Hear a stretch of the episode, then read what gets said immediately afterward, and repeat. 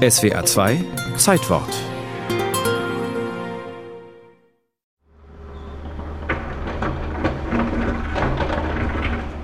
Wenn in der 2000 Jahre alten Stadt Trier die Bagger rollen, kommen in schöner Regelmäßigkeit Überreste aus der römischen Vergangenheit ans Tageslicht.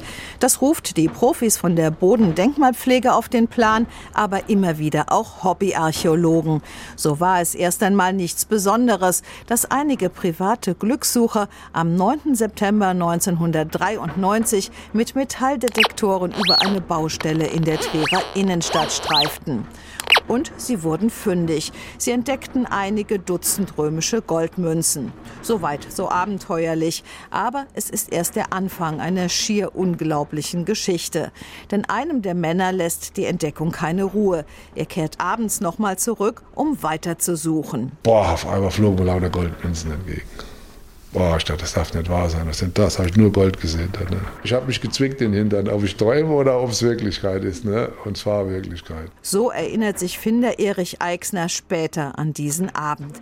Aus einem geborstenen Bronzegefäß quellen ihm die Goldmünzen regelrecht entgegen. Zu Hunderten. Doch was tun damit?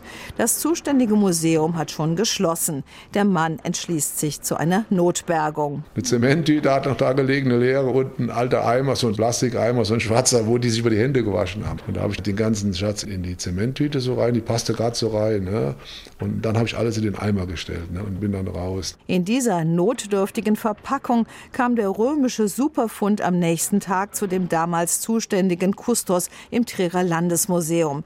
Der Münzexperte Karl Josef Gilles hatte noch in der Nacht einen Anruf bekommen, den er jedoch zunächst für einen Jux hielt. Metallsucher hatten in der Innenstadt große Mengen an Goldmünzen Goldmünzen gefunden und der Hauptfinder, der etwa 2000 dieser Goldmünzen gefunden hatte, erzählte mir was von einem Eimer voll Gold und äh, einer Tüte voll Gold.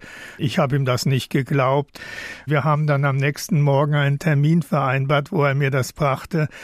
Und dann habe ich meinen Augen nicht getraut. Und im Laufe des Tages meldeten sich dann weitere Finder, sodass rund 2600 Goldmünzen nachher zusammenkamen. Damit war der Goldschatz zum größten Teil wieder komplett. Jetzt begann im Landesmuseum eine jahrelange wissenschaftliche Auswertung.